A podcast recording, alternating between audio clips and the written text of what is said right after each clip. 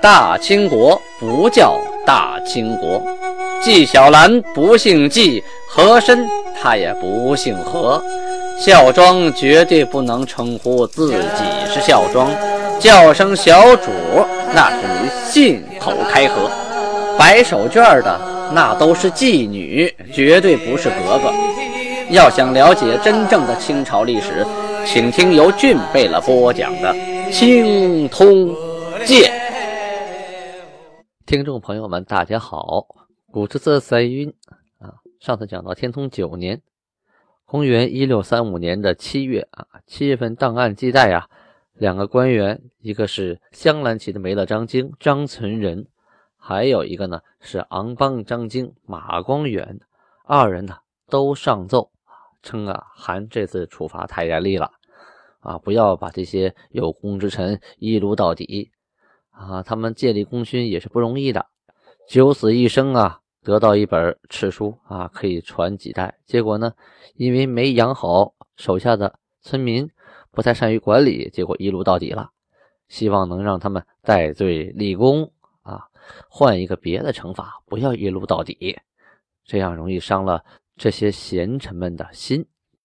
档案二十七日，啊，七月二十七日记载，杜度台吉还有尼堪阿哥啊，一个是台吉蒙古的，一个阿哥皇家的爱新觉罗家的啊，这不秋天了吗？立秋了，以秋礼就是立秋的礼仪啊，杀了一匹马，三头牛，七枪羊，备了三十桌酒席，宴请韩和各位新旧归府的大臣们。当天韩吃完饭呢。下了道命令，命令吴拜、纳海、张图、波丹这四位率领八旗兵一百人去哪儿呢？去上都啊，去驻防替换当初安排的海塞和齐斯哈。上都是哪儿啊？哎，一二六零年，忽必烈呀在开平府继位，一二六三年的时候就给加号为上都，在内蒙古。整蓝旗闪电河的北岸啊，是原上都。当初啊，派海塞和齐斯哈在那驻守，作为一个驿站吧，也有驻守的作用，也有传递消息的作用。时间长了，得换换人了，哎，就派这四位过去。但是啊，在出发之前，韩呐亲自嘱咐了他们，说呀，你们在去的路上啊，要是在养西木那个地方啊，周围遇到了。各个贝勒就是各个蒙古贝勒派来的使者呀，你们就把他们接着一道过来啊，先把他们使者接过来。要是在胡昏那个地方，如果遇到这些使者，就让他们呢换马啊，因为他们走了一路，马也累了，换驿站的马前来。你们呢去往民国的边境时候啊，要边哨探边前行啊，要不断的打听明朝那边的消息。要是在辽河遇到了，就命令使者呢啊换马前来。还有，如果啊他们从别地方来，你们没有遇上，但是得知消息，就派精兵二十啊去迎接齐斯哈、海塞，让他们快点走，和来的使者一块啊一块来到盛京。毕竟呢，他们是咱们呃金国的兵啊，可以起到护送的作用，路也熟啊。倘若一路上也没遇到使者，到了海塞齐齐斯哈那个地方啊，就命令海塞和齐斯哈呀赶快回来。你们呢，派人到上都那边啊，要到周边去哨探打听消息。各贝勒派的使者抵达的时候啊，你们可以与这些人使者啊一同回来，不用在上都啊等候蒙古的诸贝了，就陪使者先回来就可以了。再有嘱咐你们一句啊，路上一定要小心防备啊，千万呢不要驻扎在一个地方，尤其是白天啊，白天驻扎的地方，晚上必须回避，绝对不允许白天晚上都在一个地方。哎，以前咱就遇到过这样的情况啊，嘱咐了说白天你在这生火造饭，到了晚上啊，你要挪到周边留一个空营给对方，万一对方偷袭呢，是不是啊？而且呢，要注意火患，要虚加小心，是必须多加小心的意思。这个火患可不是闹着玩的。上次出征一场大火，烧死那么多人，是吧？前文书咱们提到过，而且呢，这个季节是秋季啊，天干物燥，出门呢，这个行营啊也都是布的。这一把大火一烧一串，谁也跑不了。整个火势要是蔓延开来呀，那不是烧死，那就熏死了啊！到处都是烟，气喘不上来。基本上大火中的人都是先熏死后烧死的。下面呢，说一下关于金国的一种社会制度啊，一直到清后期也有这个制度，就是各家养的女子啊，到达一定年龄之后，要送到宫中先选秀女啊，皇家选完了，选剩下了，这才允许自行婚嫁。婚嫁的时候呢，还要跟上级打招呼。这里呀，出了这么一件事儿，说这个昂邦张京石廷柱啊，他的老婆跟他的前夫啊生了一个女儿。这么回事打一岁的时候啊，就由这个孩子的祖母带去抚养，也就是说原夫啊，就他的奶奶去抚养。该齐的贝勒呀，两次啊送去选验，就是说得去选呢。传闻第三次啊带去贝勒府中的时候，他送到贝勒府去选呢。这个石廷柱啊就把这个女孩带到自己家中，拒不交出，就是这是我家的，不交啊，就说。我妻所生之女，亦即我女也。就是他跟前夫生的，那也是我老婆生的呀，那不就是我的女儿吗？啊，像我这种等级的官员，我都是昂邦张京了，是不是？到我这个位置，没听说过谁家把女子带到贝勒府去啊，是吧？我是够急的呀！啊，你要是把我的女儿带走了，那不等于让我在下官面前没有面子吗？后来呀。这个事情经审理呀，这个女孩确实是他祖母带去收养的，跟石廷柱啊所在的旗根本都不是一个，这两家都不在一个旗，都不归一个贝勒管。那这事查出来呢，石廷柱被罚了一百两银子，其中呢还牵扯到毛达色、巴兰、骚达色和哈哈斐扬古啊这几位啊，在前两次。送该女去选验的时候啊，都说啊，这孩子是我们自家的女儿。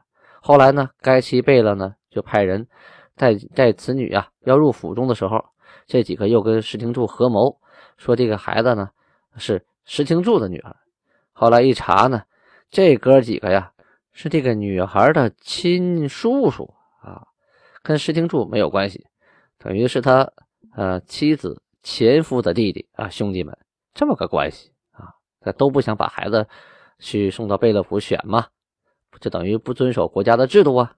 用当时的话意思说呢，你们享受荣华富贵的时候啊都没问题，该你们奉献的时候就巧言令色的啊，施计巧弄。所以呢，将毛达色，嗯，还有巴兰、哈哈肥羊谷各编一百，抽了一百鞭子；骚达瑟呢，抽了五十鞭子。这个毛达瑟这个职务还被革掉了，就不让他再管这个牛录了。原来是个牛录长官，现在日麻不是了。要说这金国的制度啊，还真是很严呐。这当官的犯了错事立刻啊削官为民。这不是当天又革了大宁河刘军福张京的职务，什么原因呢？他们家里呀有五个奴才，叫池庆公、公云、杨景成。刘禅还有朱德，哎，这五个人呢，联合告发他，说韩呐赐给他的十二个人啊，他给卖了，还把韩赐给的貂皮皮缎罩当给了丹丹牛录下的西佛所开的店铺之内的汉人啊，得了银子十两。你看有凭有据啊，有数字，将住房砖石马鞍卖给了整黄旗的。苏菜心，就这位也太不靠谱了，人也卖啊，衣服也卖，而且是韩赐给的，房子也卖，这都是吃喝嫖赌啊！这是，他能养手下这些人吗？手下这些仆人跟着他，不得喝西北风啊？不告他才怪呢！哎，还告他呢，杀了三头牛啊！这牛是不能乱杀的呀，过去有规定，这耕田用的呀啊！而且呢，还有说名为犹大的一个汉人。从我村呐逃走之后又回来了，被他给藏起来了，并没有啊向上举报。哎，这五条罪状啊，告于法司，经勘审绝对属实。于是呢，这五名原告准许开户，意思你你们可以另行立户啊，想去哪个牛路去哪个牛路，想去哪个固山去哪个固山，看哪儿好就去哪儿啊。估计这几位啊早就选好地儿了，哎，不可能哪个主子都跟这位似的啊，吃喝嫖赌把家都当光了，到谁家去也比在他这饿着强啊。最后判决呢，把刘军福没了张静的职务，一撸到底。由吴守进、张静监管啊，并且呢，将他的一应奢费物品啊依法没收，其他的就宽免了。转眼间呢，进入了一六三五年农历的八九月份，这两个月份的档案呢写在一起，咱们一块聊啊。八月初二这天呢，啊，都元帅孔有德、总兵官耿仲明、尚可喜来到中殿，设大宴款待。因为前边啊，皇太极说了，不能忘了这些人呢，啊，把他们请来，顺便商量商量给他们手下吃书的事儿，是吧？今天都过来了，好吃好喝不必细说。初三这天呢，西边来信了，出征的和硕莫尔根代庆贝勒，就是多尔衮呐，还有岳托贝勒，萨哈林贝勒，豪格贝勒，啊，派遣的嘎达浑、苏拜、硕队，还有塔尔布这四个人，还带着四十个诸身啊，蒙古四十人。共八十人回来报信儿，具体报信报的什么消息，咱们后边再说。现在说一说皇太极啊，这段时间对管理汉人的各官呐，进行了一次次审核啊，详细的审核，对谁管辖的老百姓增多了，谁管辖的人民减少了，开始进行数字化的详细分析啊，所有的汉人的各官一律都列出表格来，谁管多管少。举例子说。李思忠原管丁六百一十五名，管辖七年，增加丁一百一十三名，故由头等啊甲腊张京升授为三等，没了张京啊升官了啊，一升官的还有什么杨千卫啊、童三元啊，还有吴玉元、李国汉等等等等。但是呢，还有一些呢减少了。举例子说啊，高鸿忠原来管丁六百零七名。减少后剩下了五百一十二名，后来呢又减少，减少了呃一百四十一名，所以呢罚银一百两啊，没升官还罚了钱。被罚钱的还有张世元、金玉和、李时新、张大猷、祝世英、吴守进这几位啊，都由于人丁减少罚了一百两银子。还有更狠的呢啊，高拱吉、蒲时庸。还有杨兴国这几位啊，都因为人丁减的太狠了，原来带的人就不多，结果减了一半还多，都革职为民，不给你官当了。其中杨兴国呀，不光革职为民，还提令罚了一百两银子。这里最后说到马如龙死后啊，金海瑟经管减少了二百八十七名，故罚银一百两，解其旗鼓职啊，吸入该贝勒家中为奴，本来是个官啊。最后呢，原来是管旗鼓的啊，现在呢跑到贝勒家里当奴才去了。原来呢管别人被别人伺候，现在收拾收拾铺盖卷，到贝勒家伺候别人去了。咱们刚才提到了皇太极请的这个几个汉官吃饭，孔有德、耿仲明、尚可喜啊，也透出消息来了，要讨论一下他们手下给吃书的事儿。他们三个一来呀，下边这些官啊稀里糊涂都跟着来了。这一天呐，聚齐在韩宫大衙门前。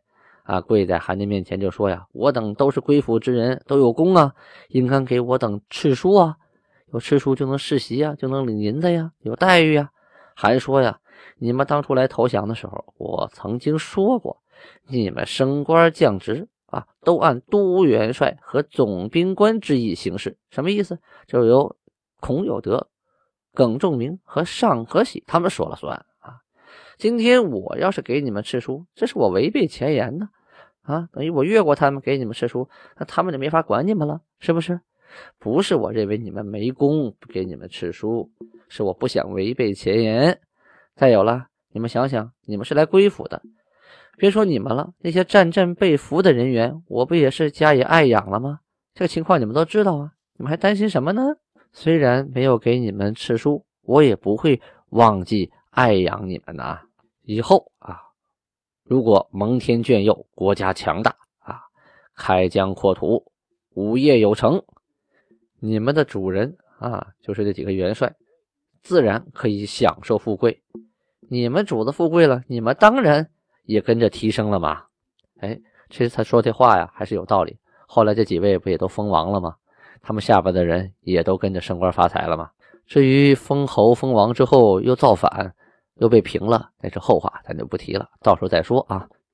至于给这些军官们吃书的事呢，就从此压下不再提了。咱们话呢再往前说点，刚才不是说，呃，西征的四大贝勒派人送信吗？送个什么信啊？原来这四贝勒呀，获得了一件宝贝，什么宝贝啊？传国玉玺。哎呦，这传国玉玺可不是一般的玩意儿啊！这传国玉玺呀，简称传国玺，是秦代的丞相李斯啊，奉秦始皇的命令，用和氏璧刻成的一枚玉玺啊，它是中国历代正统皇帝的凭证。有的呃史书啊、档案上记载啊，说传国玉玺上边呀有那么几个字，是篆字，受命于天，既寿永昌啊。它作为皇权天授、正统合法的信物，就是说老天爷给皇帝的这么一个发的工作证啊，要不然你凭什么当皇帝啊？你有工作证，谁发的？老天爷发的。这样，皇帝就可以自称为天子啊，代替上天管理地面。这枚玉玺是怎么得到的呢？是从啊苏太太后那儿得到的。这枚传国玉玺呢，相传呢是历代传国之宝，后来被蒙古大元国啊得到了，就是忽必烈建立的大元啊。后来呢，传到了。托婚特木尔汗啊，被大明国太祖洪武皇帝打败，于是呢，这个托婚特木尔汗呢就逃离了大都啊，带着玉玺败走沙漠。这个托婚特木尔汗呢死于应昌府，他死之后呢，他随身这枚玉玺呀，哎，就消失了。大家都打听，这玉玺哪儿去了？二百多年没人知道。后来呢？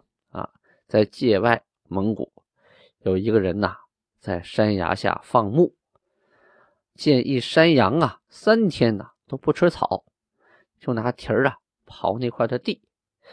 这个放牧的就纳闷啊，羊不吃草，刨地是什么情况呢？过去呢，啊，就过去一块刨，哎，发现了一个硬东西，跑出来一看呢，正是。这枚传国玉玺，后来呢，这枚玺呀就归了大元国的后裔啊，博硕克图汗所有。再后来呢，这个博硕克图部啊，这个部落被大元国的后裔察哈尔的林丹汗给灭了啊，给收编了。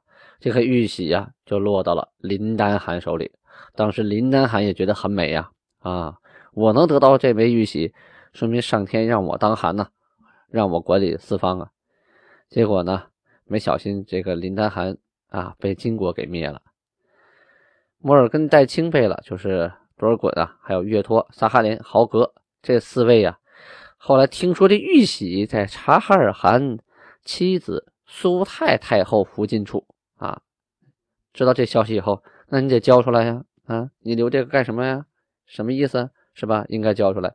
这苏太太后啊，交出来以后，大家一看，上面写着汉字“至告之宝”四个字啊，二龙盘绕，果为宝玺也。宝玺是宝玺啊，可是注意听的朋友们会发现呢，哎，跟刚才所讲档案上记载的不太一样啊。那个上面写的是“受命于天，既寿永昌”。这上面就四个汉字“至高之宝”，哎，这什么情况呢？用现在所掌握的史料来分析，当时四大贝勒所得的玉玺，应该不是秦国的那枚传国玉玺啊。后期呢，不少人仿造传国玉玺，这个后来传国玉玺的下落，确实到现在也是不得而知。但是当时得到这枚宝玺之后，就把它啊当做。传国玉玺来用了。反正它的意义是够了啊！当时多尔衮呐，打开宝玺的盒子，拿出宝玺来，这么一看呐，哎呀，谁得到这个宝贝，谁就是天子啦！欲知后事如何，咱们明天接着说。